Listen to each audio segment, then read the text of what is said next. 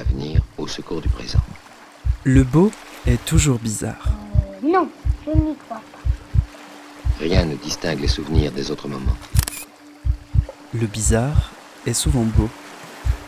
C'est cette bizarrerie qui le fait être particulièrement le beau.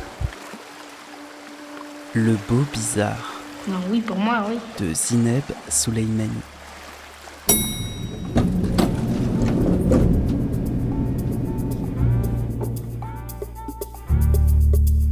Bonjour à toutes, bonjour à tous. Bienvenue dans le beau bizarre, un espace sonore libre et hybride, un espace qui ne peut exister qu'à travers la rencontre. Pourquoi Tanger On a souvent demandé à Paul Bos, qui a passé la majorité de sa vie ici, parce que le kilo de tomates coûte moins cher. Répond avec son ironie habituelle. It's strange, I've lived here 59 years and I'm still a tourist. Je suis retournée à Bruxelles pour vivre la seconde partie d'une édition spéciale du Kunsten Festival des Arts. Habituellement programmé en mai, le festival s'est déployé cette année en deux temps, en mai et en juillet. La programmation de juillet a permis de nouveau d'accueillir des artistes internationaux dans les théâtres, comme la chorégraphe franco-algérienne Nassera Belaza, qui sera mon invitée au prochain épisode. Mais aujourd'hui, nous sommes avec l'artiste plasticien Hamza Haloubi, et nous serons entre Bruxelles et Tanger. Hamza Haloubi, merci d'avoir accepté mon invitation dans le cadre du podcast Le Beau Bizarre. Vous êtes artiste plasticien et dans le cadre du Kunsten Festival des Arts de Bruxelles, vous présentez ici au Centre d'Art Argos l'exposition You Left Me My Lips and They Shape Words Even in Silence, que l'on pourrait traduire par tu m'as laissé mes lèvres et elles façonnent les mots même en silence. Un travail fait de vidéos que vous faites dialoguer les unes aux autres et qui coexistent avec des tableaux de peinture et de collage. Est-ce que vous pourriez revenir d'abord sur la genèse de ce travail et le choix de ce titre? Ouais, donc le projet, ça a commencé. En fait, c'est un projet qui a. En fait, normalement, je travaille pas. euh, en fait, mon travail se base sur des fragments. Et donc, c'est souvent des. bah, bah, comme, comme euh, ici dans, dans l'expo, il y a, je les considère plutôt que des fragments. Euh, D'ailleurs, il y a des travaux qui datent d'il y a longtemps. Il y a des, nou- des nouveaux projets, des nouvelles euh, réalisations. Et donc, c'est c'est un peu des, des fragments que j'ai rassemblés Et En fait, c'est des choses, c'est- des choses euh, un peu euh, plutôt fluides. C'est pas, c'est pas, euh, c'est- pas quelque chose de programmatique. C'est vraiment un travail créatif euh, qui, qui, qui, qui se ressource de- de- d'idées, mais qui se ressource, euh, aussi de tempérament, de, de temps, de, de, de, de dialogue, de, de regard, euh, etc. Donc, euh, donc voilà, donc c'est des, des, des, des choses qui sont rassemblées et qui- voilà et qui- a donné ça en fait. Le titre, en fait le titre, en fait le titre ça vient d'un poème de Mandelstam et on, en fait euh, dans un texte où il parle de ses origines modestes et, et par rapport à la littérature. Et donc, euh, je pense que l'expo aussi reflète beaucoup ça. Euh, en fait, je pense que l'expo aborde beaucoup la question de...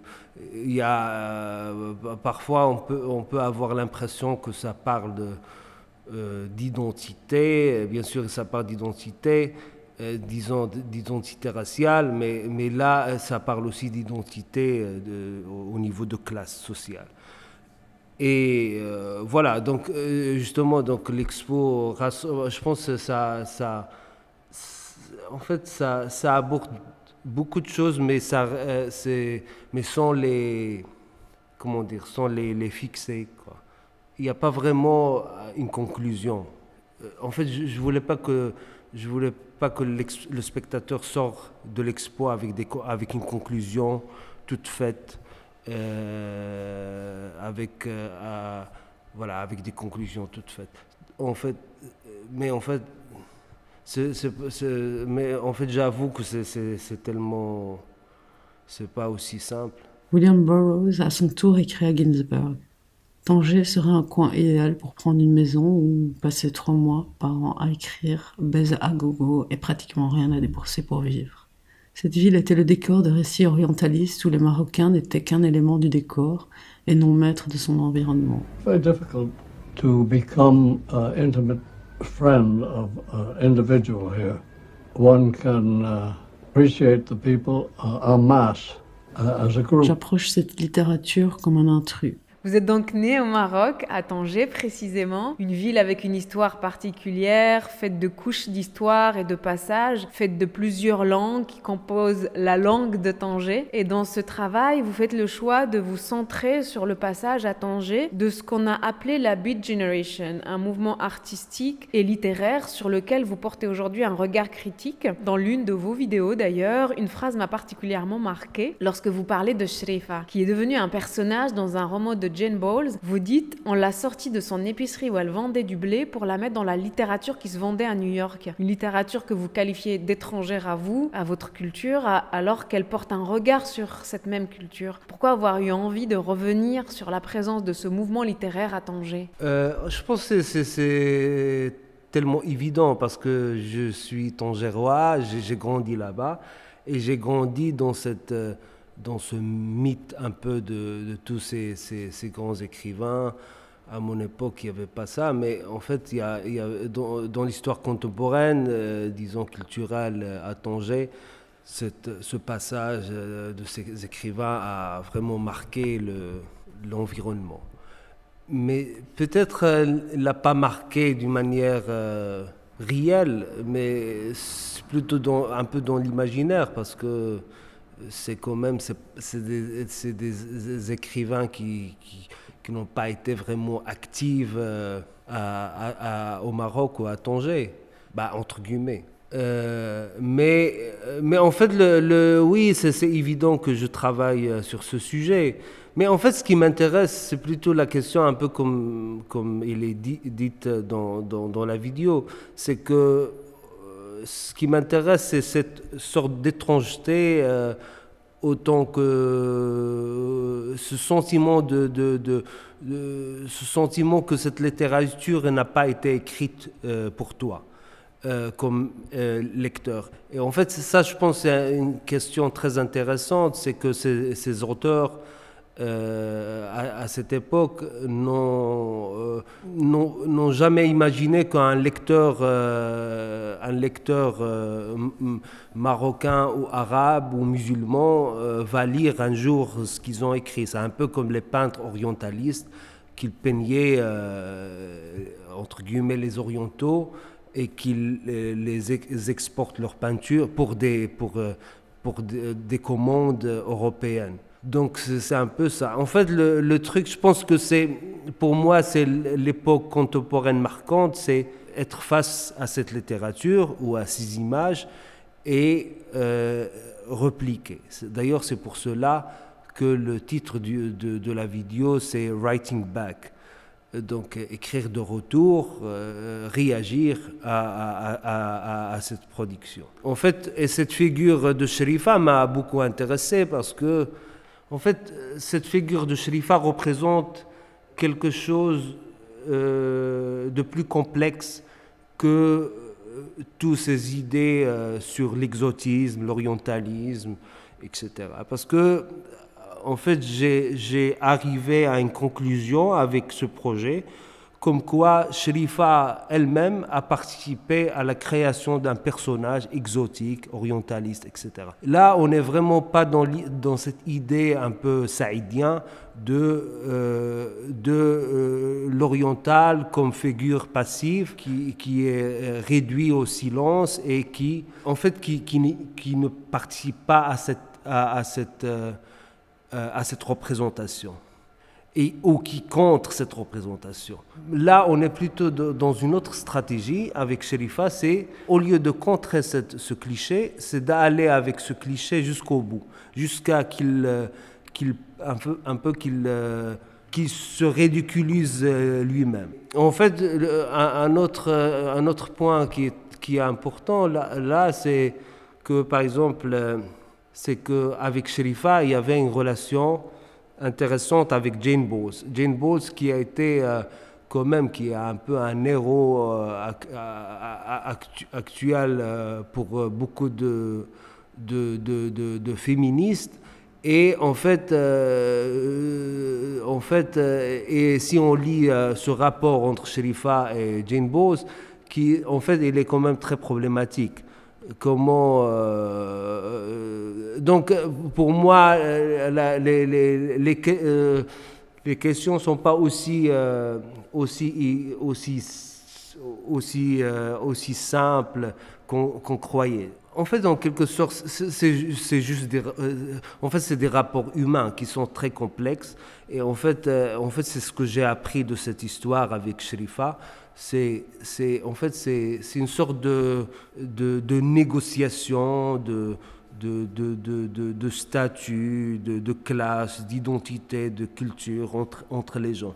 Et en fait, c'est ce qui, ce qui s'est passé dans, dans, cette période aussi à, à, à, Tanger dans les années 50 ou 60. Vous pouvez revenir peut-être sur l'histoire, euh, pour ceux qui ne la connaissent pas, entre Shrifa justement et Jeanne Bowles et comment, comment elle s'est retrouvée ensuite à être personnage de, de la littérature peut-être? Euh, Mais en fait, je ne sais pas ce qui a vraiment existé entre elles. Mais euh, en fait, ce qui paraît, euh, ils étaient, euh, elles étaient amantes. En fait, bah, ce qu'on raconte beaucoup dans cette littérature, et d'ailleurs c'est pour cela que la figure de, de, de, de est devenue, euh, ils apparaissent un peu partout dans, dans, cette littérature, c'est que euh, on, a, accusé Sherifa d'avoir euh, empoisonné euh, Jane à la fin de sa vie.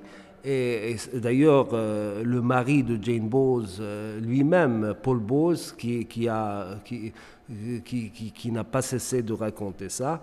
Et en fait, bah, euh, il suffit n'importe qui qui connaît un peu la, biographie de Jane Bowes peut réaliser que, euh, Jane Bowes, il n'avait pas besoin de, poison pour... Euh, pour, euh, pour avoir des problèmes.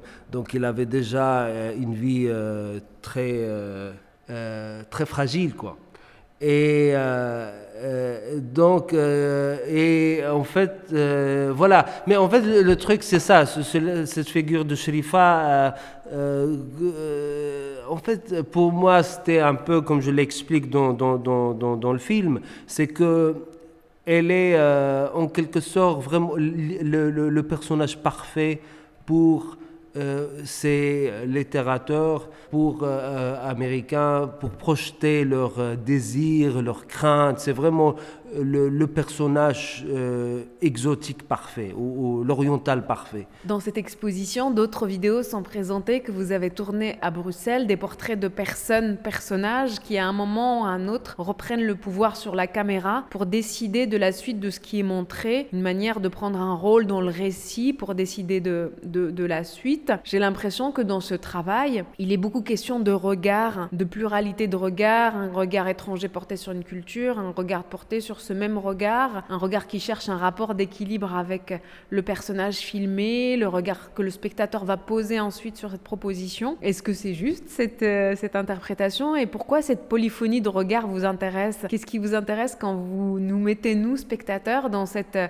confrontation? Ouais, c'est bien que, que, vous avez cité euh, la confrontation avec le spectateur parce que, en fait, pour, pour ces courts vidéos, en fait, le, le vrai sujet, en fait, c'est le spectateur lui-même. En fait, euh, là, pour moi, c'est ces courts vidéos où il y a, il y a question de regard, euh, c'est, euh, pour moi, c'est euh, remettre euh, en question les places de, de, chacun, spectateur, l'auteur, sujet, euh, en fait essayer de, de décomposer ou de euh, déconstruire euh, ces, éléments. Euh, le, spectateur, en fait, le spectateur, euh, il est toujours, euh, surtout quand il s'agit du cinéma, il est toujours un peu un personnage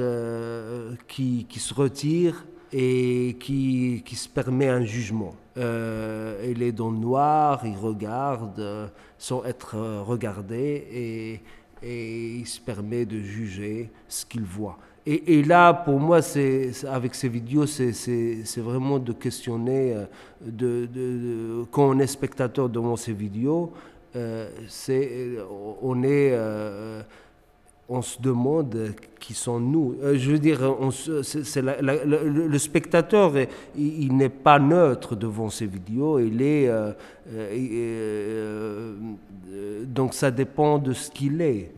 que, le, que la, vidéo s'active en quelque sorte. qu'il soit homme ou femme, noir, blanc, bourgeois, etc.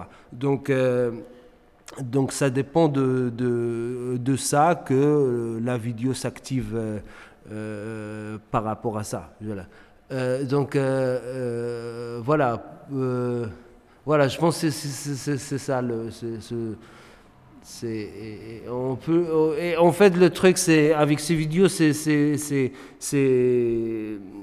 encore de mettre euh, en question, encore une fois, la place de la caméra, la place de celui qui est derrière la caméra, la place de celui qui est devant la caméra, de, de réfléchir tout ça.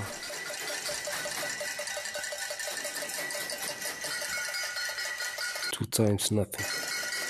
Four images, simple words. A mouth that pronounces the text. And the loop is closed. It is projected.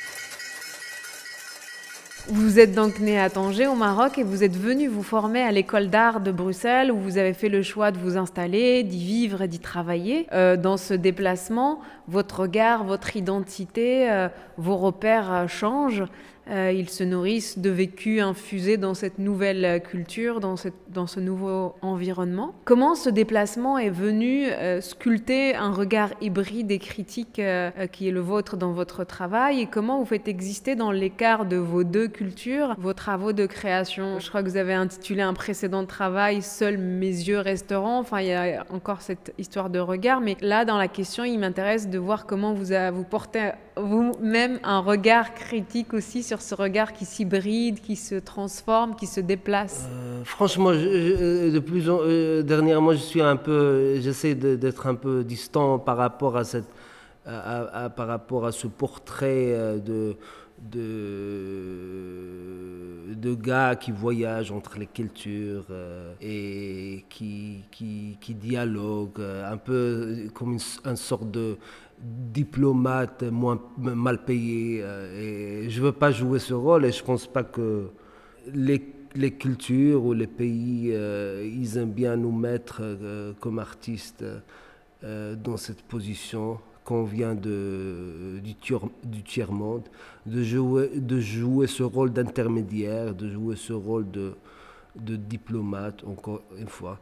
Euh, moi, non, non. Je pense que je pense que j'ai même pas une double culture. Je suis juste marocain. Je, je, me, je me considère plutôt comme un exilé, en fait, un, sort de. D'ailleurs, j'ai beaucoup d'admiration. Tous les, grands artistes que j'aime, c'est des exilés. Euh, c'est des euh, solitaires, dans, dans, dans, je vais dire, dans la création voilà, solitaire, sans mouvement artistique ou école, école artistique, etc.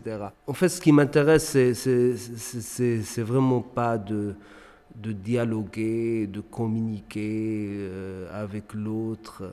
Je pense que ça, peut être euh, c'est un peu ridicule si, si le rôle de l'artiste ou le rôle de l'art se réduit à ça.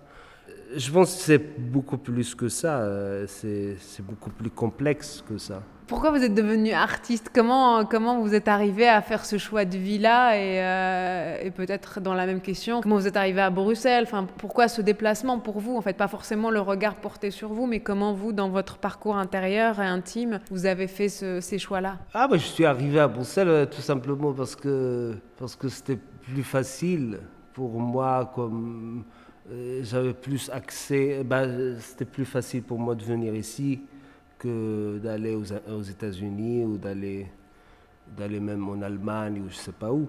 Euh, non, mais j'ai toujours voulu faire ça, euh, malheureusement. Pourquoi vous dites ça? Euh, Bah, je sais pas, parce que c'est pas très, je sais pas. bah, parce qu'il faut faire beaucoup de sacrifices. Non, mais je sais pas, c'est pas la peine de, de- de développer là-dessus. Par exemple, les choix des médiums d'expression. Parce que si euh, vous avez peut-être toujours su que vous alliez être artiste ou que vous alliez avoir une vie d'artiste, comment euh, la vidéo ou la peinture, par exemple, sont venues à vous plus que l'écriture ou autre chose? Je ne sais pas. Euh, je sais pas vraiment pourquoi. Je sais pas. En fait, c'est- juste.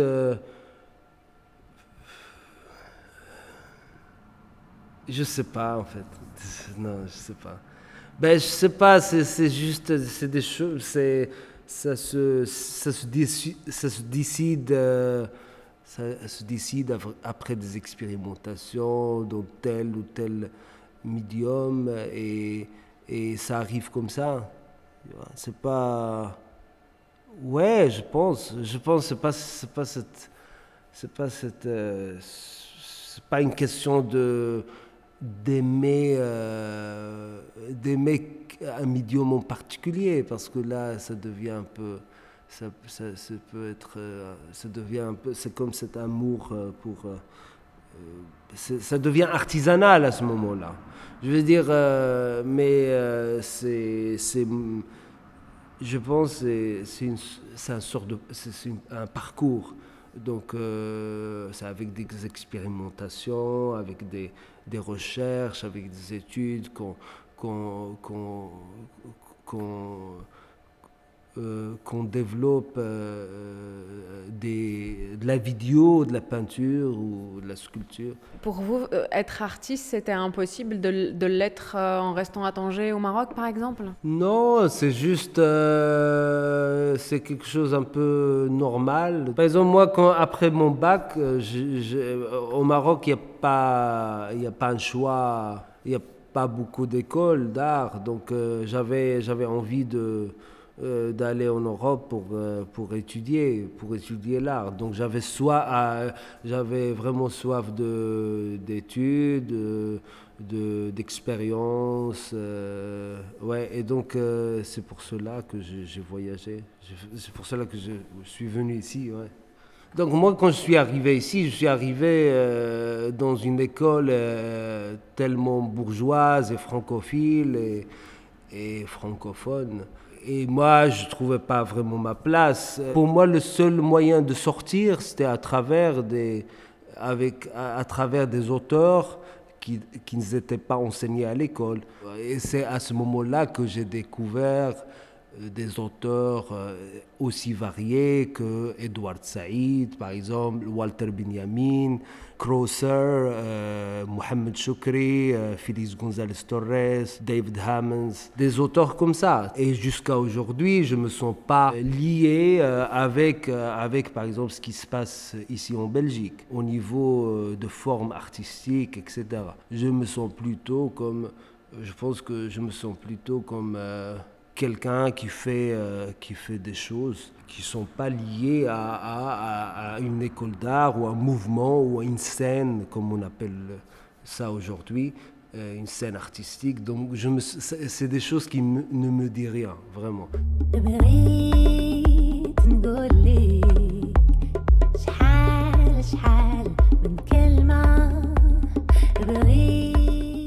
Sachez que le travail de Hamza Haloubi est visible au Centre d'art Argos à Bruxelles jusqu'au 18 juillet.